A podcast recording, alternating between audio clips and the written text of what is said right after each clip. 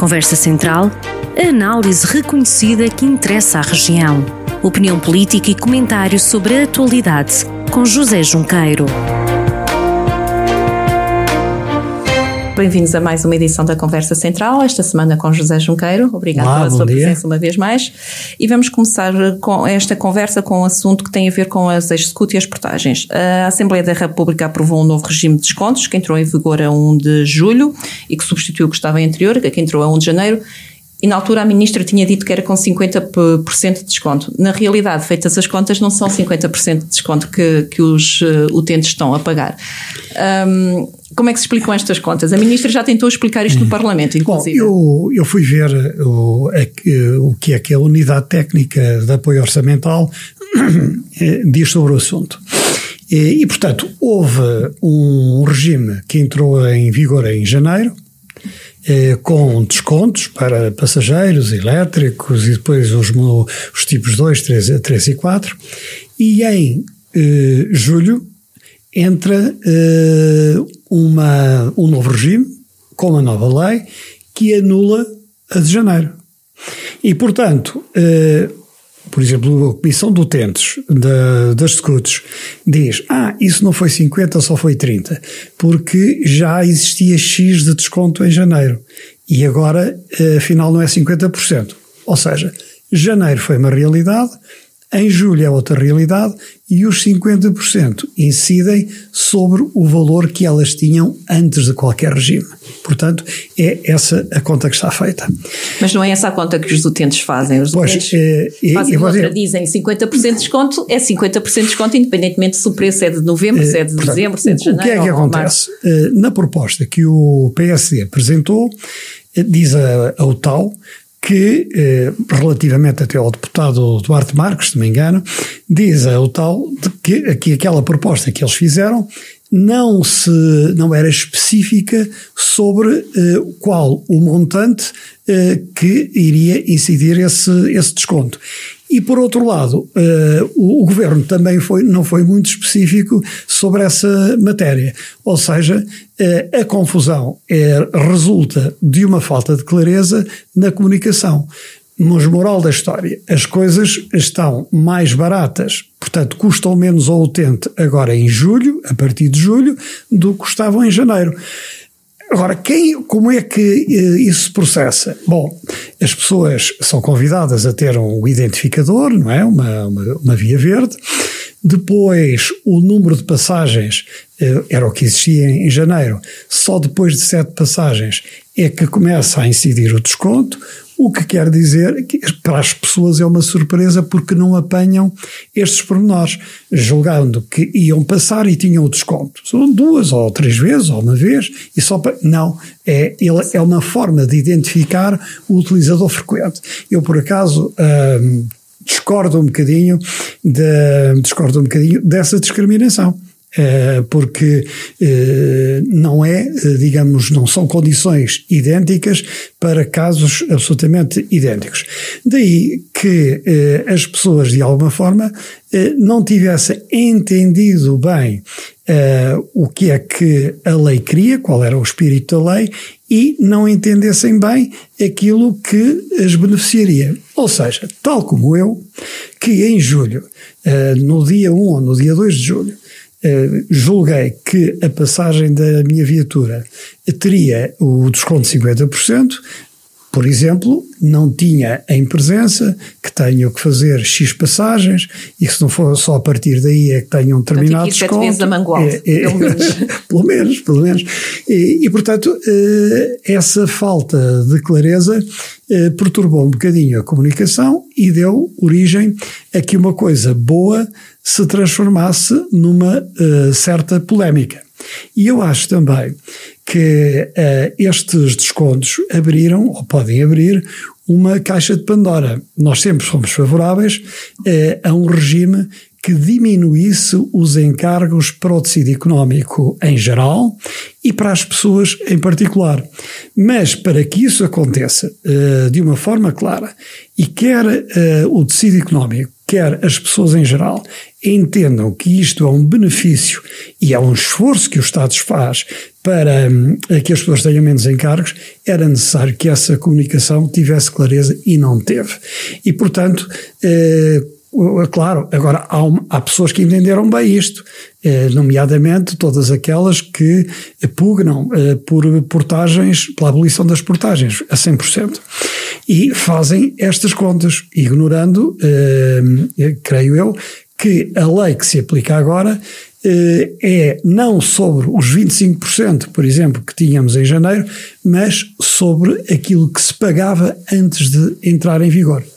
e é o tal, e é o tal, a unidade técnica de, de acompanhamento da orçamental diz isso mesmo. Eh, portanto, nem o deputado do PSD tinha razão, nem o governo tinha eh, razão.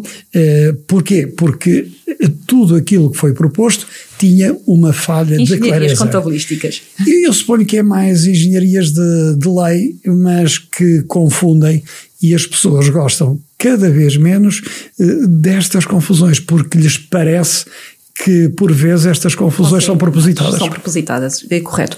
Uh, Acredita na abolição das portagens gradualmente, eh, na abolição gradual até chegar à abolição das portagens, como não, as eh, comissões do não, reclamam? Não, não acredito que isso possa acontecer, pelo menos no, nos próximos anos, porque nós não temos uma economia vibrante, nem o país tem uma uh, infraestrutura económica que permita uh, que com a dinâmica da, da economia, como referi, uh, existam mais valias capazes de absorver esse encargo que hoje as empresas e as pessoas têm. E, portanto, não acredito nisso.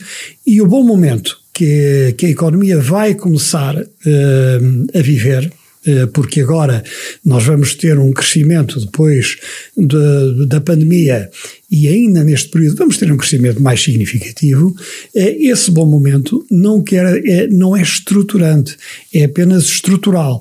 E nós eh, temos uma economia no país que somos, onde não fizemos ainda durante todos estes anos reformas essenciais, que fica muito debilitada em função daquilo que são as economias da Europa, dos Estados Unidos, enfim, do mundo em geral. Isto é, é global.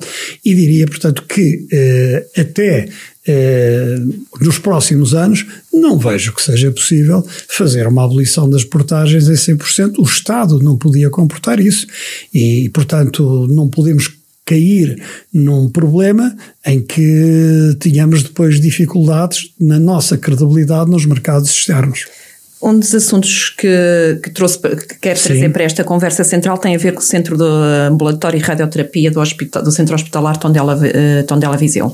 Foi apresentado um projeto, uh, foi dito já por várias uh, pessoas e entidades que se trata de um projeto de intenções. A Ministra falou ontem no Parlamento, tendo dito que está à espera de um projeto, contrariamente àquilo que a Guarda já apresentou por causa do financiamento, só depois disso é que irá falar com o Ministro das Finanças. Afinal, o que é que foi apresentado? Foi um desenho só em PowerPoint? Bom, eh, a administração do hospital vai ter de responder a isso. Eh, eu tenho uma, no meu entender, quer os partidos políticos, quer as pessoas, eh, devem ter uma estratégia que se subordina muito ao lema principal do Primeiro-Ministro. É palavra dada, palavra honrada. Ora, nós aqui fomos enganados uma vez relativamente a este assunto, eh, nos tempos recentes, no primeiro, no primeiro governo, eh, e marcámos isso eh, muitíssimo bem. E, portanto, o que eu entendo é que o governo já disse de uma forma clara, e os deputados do PS também, e pelo que li nos jornais foi noticiado que o projeto estava pronto e que eh, teríamos centro ambulatório lá para 2023. E, eh, de alguma forma, o professor Correia de Campos esteve aqui também a enfatizar a importância desse investimento, a sublinhar, e bem, que era preciso ter pronto o seu plano funcional, como aliás nós aqui já tínhamos dito, para perceber quais são as valências e como é que tudo aquilo uh, se encontra arquitetado. Resumindo e concluindo, o Governo e os deputados e a administração do hospital deveriam fazer um esforço no sentido de falarem claro Outra uh, vez, às pessoas. estamos aqui com um problema grave de é, comunicação. Exatamente. E isso é uma coisa que, no meu entender, acho que é uma coisa feita propositadamente. Porque ninguém entende que uma população inteira que transcende largamente o Conselho de Viseu e o Distrito é, que pode ser um universo de recepção de 300, mais de 300 mil pessoas, é, não compreendo como é que este, esta linguagem dos equívocos se mantém. Portanto, aquilo que fica é que em 2023 nós teremos centro ambulatório. Soutor, mas nós estamos em, e, em 2021. Sim, mas uh, só, só, para concluir. E, portanto, eh, o governo eh, tem de honrar esta palavra. E se não honrar esta palavra, as pessoas devem proceder em conformidade, porque isso é uh, um engano absolutamente intolerável depois daquilo, das trapalhadas que já por aí houve, com o colocar de placas e criar a, aquela ideia que agora é que é, agora é que vai ser e tal. E também, e fique claro, nas eleições autárquicas, ninguém vai votar no partido A ou B por causa do, do, do centro ambulatório ou por anúncios que se façam agora. Isso não tem muito a ver com aquilo que as pessoas estão a discutir mas vai discutir-se nas, eh, na próxima campanha eleitoral. E é bom que as coisas estejam feitas ou, e que quem está, o governo, não venha nessa altura dizer ah, agora é que é. Quer quando, dizer, quando portanto, temos candidatos a, a, pegar neste assunto, candidatos autárquicos, obrigatoriamente o assunto tem que fazer parte da campanha autárquica. Sim, vai fazer parte, mas repara, não é vai fazer parte como uma maneira de ferir uh, politicamente o governo. Mas o que nós estamos a discutir na campanha autárquica não, não são estas infelicidades da comunicação.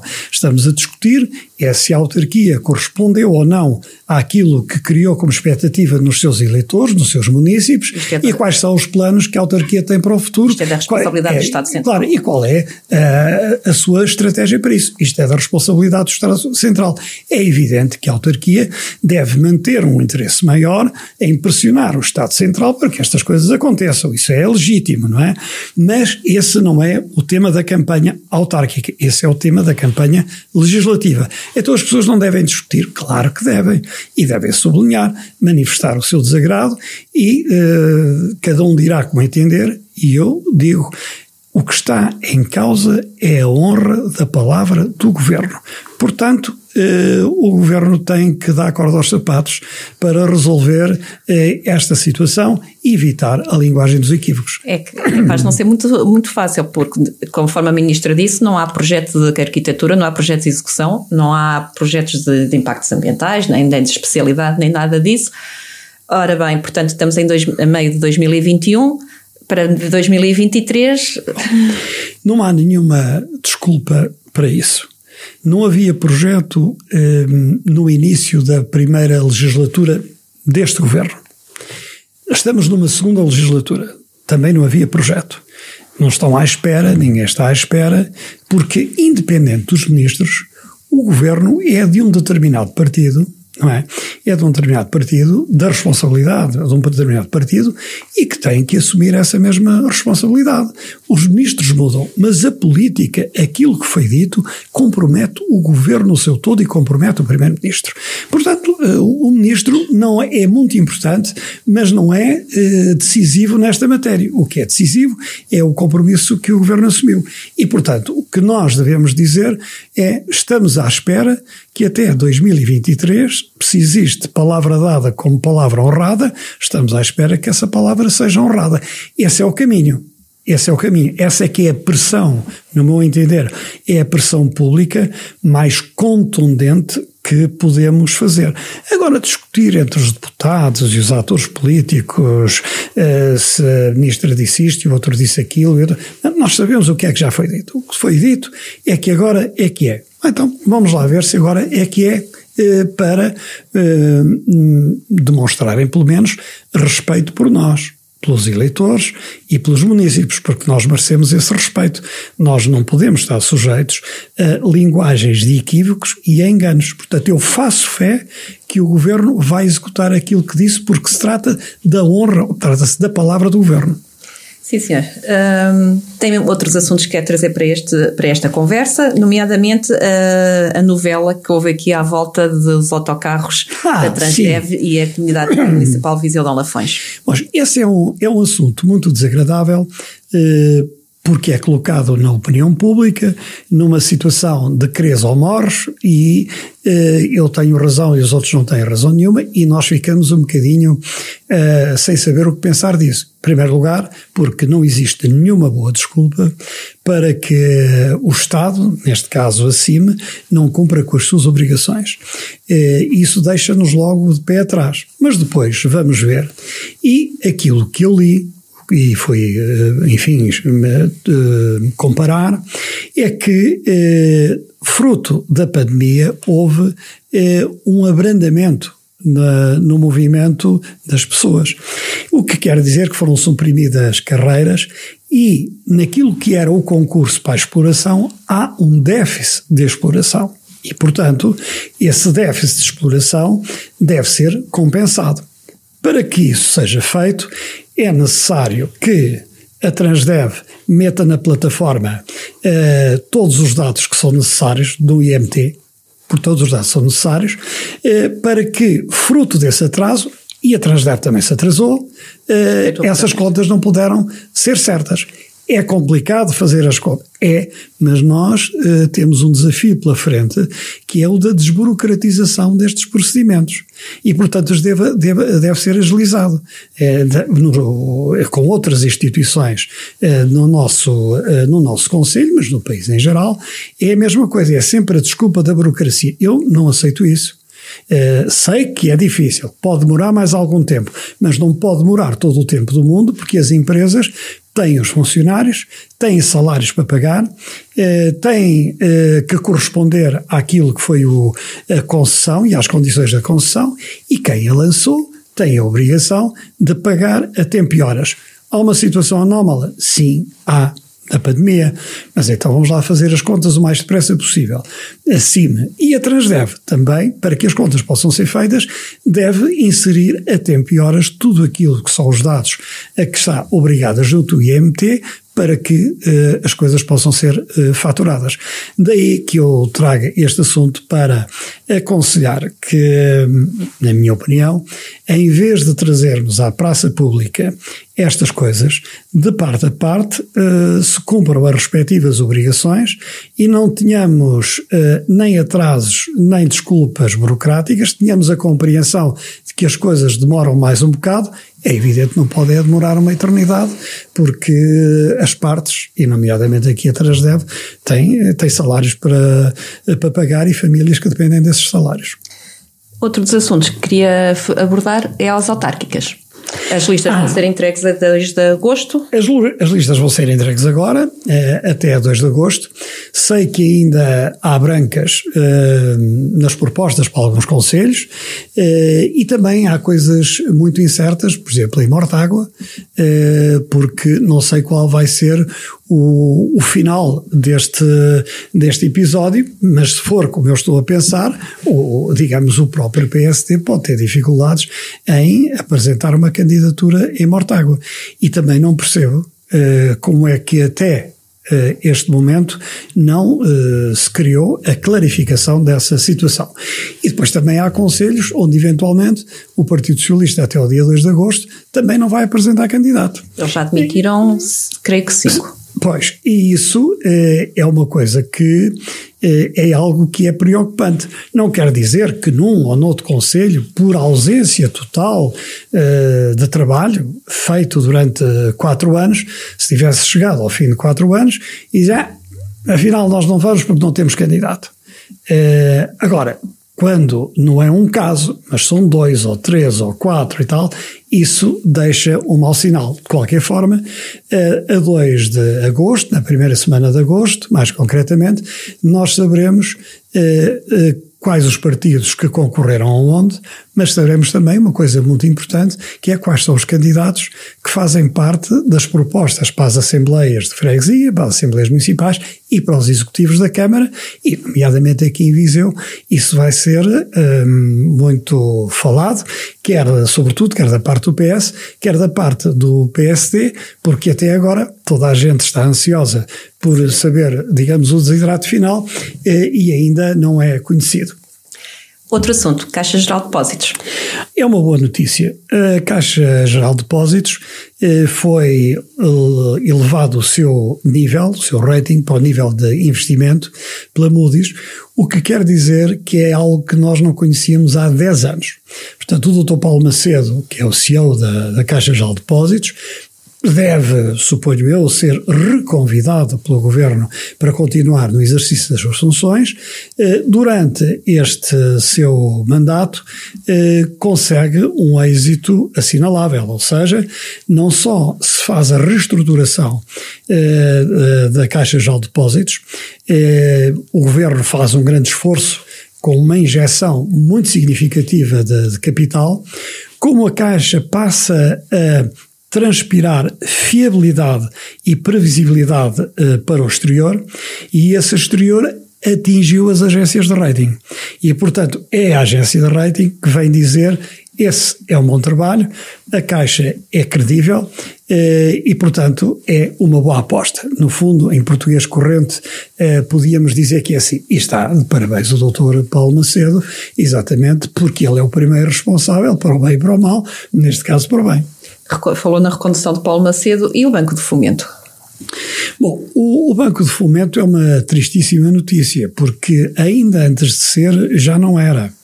Eh, ou seja, eh, eu aqui tenho de fazer mais uma ou duas considerações. Em primeiro, o processo é um processo lento eh, para um banco que nos é apresentado como sendo uma âncora para a dinamização e para o financiamento das economias e para a dinamização económica, ninguém percebe bem que até este momento não existe a Conselho de Administração a funcionar na plenitude das suas funções.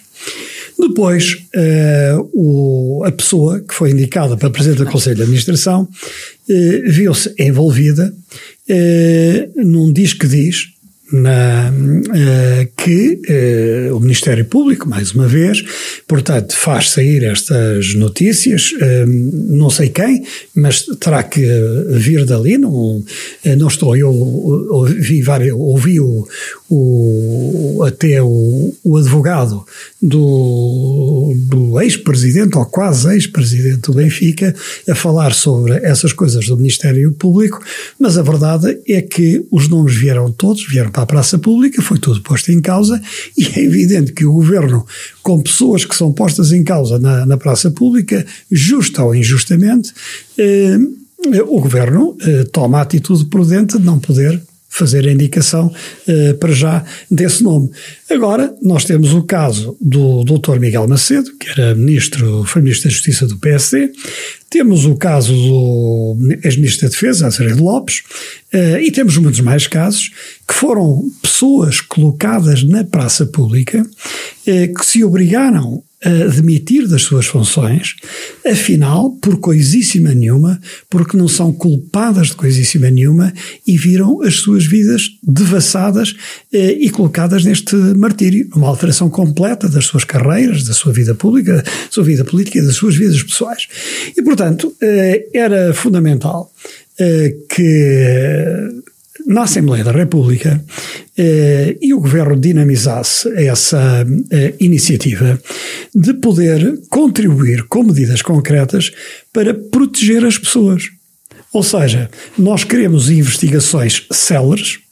Eh, tivemos o caso agora do juiz Ivo Rosa, tão criticado que foi, mas afinal as decisões deles deram julgamentos imediatos com condenações, para já, e os outros se vão seguir a, seguir, não sabemos o que é que acontecerá.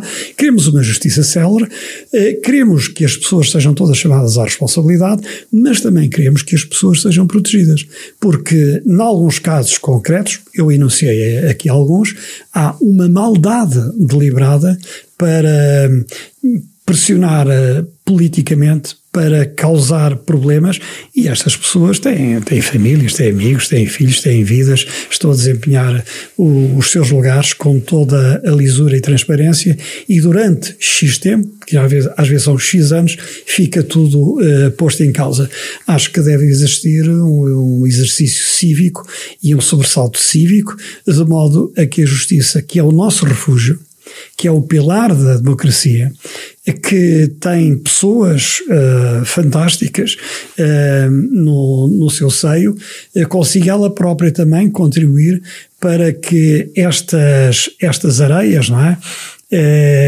que estas cigarras que, que existem de, por aí epá, diminuam a sua atividade, parem a sua atividade e façam a proteção global do Estado e dos cidadãos. A proteção, chamando à responsabilidade os que têm que ser chamados à responsabilidade, não prendendo para investigar, mas uh, fazer o que têm a fazer depois de uma investigação completa. Último exemplo, lembro de uma procuradora americana que quando foi este processo da FIFA, da UEFA, ela a determinada altura emitiu um mandato e prenderam seis, sete ou oito pessoas, não sei quantas, já não me lembro mas mandaram prender porque a investigação estava completa e tinham as provas nas, nas suas mãos. E, portanto, essa detenção é uma, é uma detenção justificada com provas. Agora, se nós estamos uh, numa fase em que andamos a prender pessoas para depois investigar e para depois, a posteriori, se andamos a prender por indícios. A justificação é que pode estar em causa a própria investigação, não é? Não, é que a investigação está em causa desde já porque não está feita. Porque se é verdade aquilo que vem na comunicação social de que as escutas já duram há três anos, por exemplo, neste último caso do cartão vermelho, francamente, então em três anos não fizeram uma investigação. Não chegaram a conclusão nenhuma. Só têm suspeitas, não têm nada de materialmente sensível. Bem, eu, eu acho isso uh, muito estranho. Uh, a boa notícia é de que a justiça está a investigar cada vez mais. Uh, há cada vez mais pessoas chamadas à responsabilidade. A má notícia é que deve evitar-se a fuga de informação para não, ser, uh, não serem prejudicadas vidas de pessoas, como aquelas que eu mencionei, já está comprovado, foram absolvidas na, pela própria Justiça, mas enquanto a Justiça absolve, mas a opinião pública é terrível, como sabe. Aqui está a questão da paradoxal comunicação a mais, nos casos comunicação a menos. Noutros. Exatamente, nos casos comunicação indevida, até nos dois. comunicação indevida nos dois, muito bem. Vamos agora à volta do mundo e à volta, a volta que, que estas alterações climáticas todas têm provocado na, no nosso tempo, na, é. naquilo que temos vindo a assistir ainda agora recentemente. Na Alemanha houve umas houve cheias que mataram centenas de pessoas. Eu, nós, infelizmente, vamos ter notícias eh, cada vez mais frequentes sobre essa matéria. Inclusive saiu um estudo numa revista, hum, eu vi isso ontem ou anteontem, eh, que li, da, da especialidade, hum, que nos diz, por exemplo, que eh, as coisas na Amazónia estão tão mal, tão mal, que aquilo que era o grande pulmão capaz de absorver o, o dióxido de carbono da atmosfera e regenerar já não é suficiente para que isso possa acontecer um, como uh, é exigível para que nós não tenhamos aquecimento global e tenhamos vida. Ora, uh, o espírito de negação de países como a China, a Rússia, a Índia, os Estados Unidos, depois o mundo em geral, o espírito de negação de que eh, não vai acontecer nada, ou que então é possível limitar isso. Já disse aqui uma vez, eh, que, ou mais do que uma vez, que na natureza não é possível eh, fazer previsões relativamente à evolução negativa que a natureza nos pode, com que a natureza nos pode surpreender. Não há dúvida nenhuma sobre isso. Ou as coisas são como diz o secretário-geral das Nações Unidas, António Guterres, ou elas são resolvidas por todos e agora e depressa, ou nós uh, estamos uh, condenados. Em conclusão, o que nós assistimos na Alemanha, o que assistimos na, na Rússia com as temperaturas, no Canadá, na costa leste dos Estados Unidos. Temperaturas que já não são qualquer coisa, qualquer coisa como 49 graus.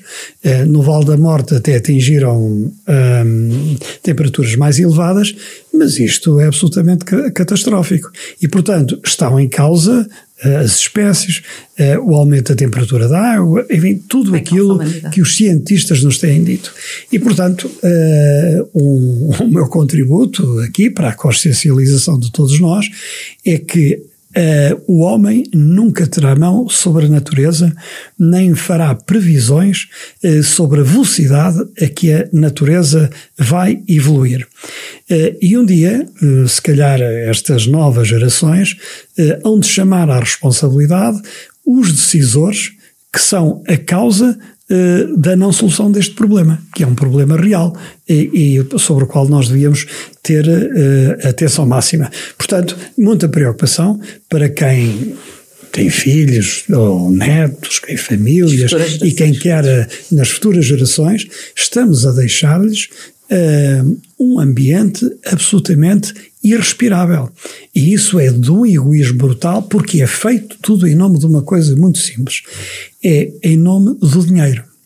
É, o dinheiro e as economias comeram as ideologias e comeram o lugar que as pessoas deveriam ter, que era o lugar cimeiro e a razão de ser de tudo. Mas no meio disto está sempre a produção. Está sempre a produção.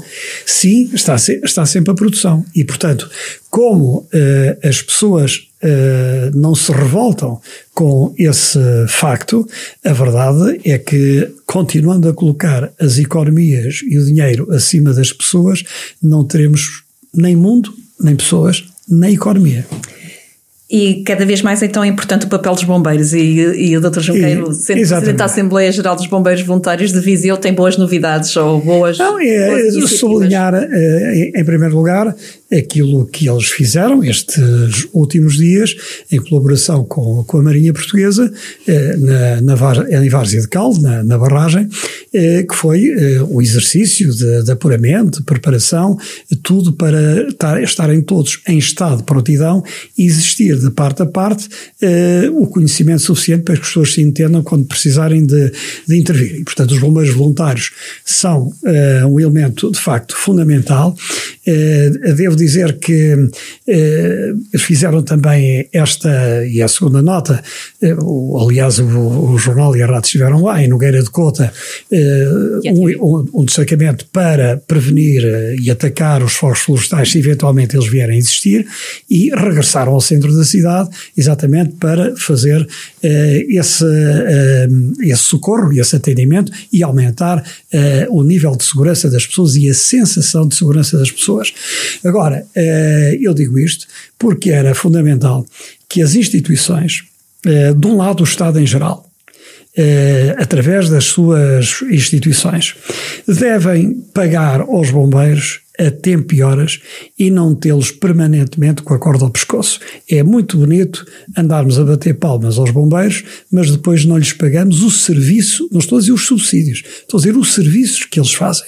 E eh, quando os bombeiros têm, por exemplo, neste mês, eh, eh, suponhamos 20% eh, ou mais do seu orçamento, ou 30% comprometido em dívidas que não são pagas pelos organismos, isso é mau. E depois, no Conselho, as instituições também devem eh, acelerar aquilo que é o seu compromisso solidário para com os bombeiros voluntários.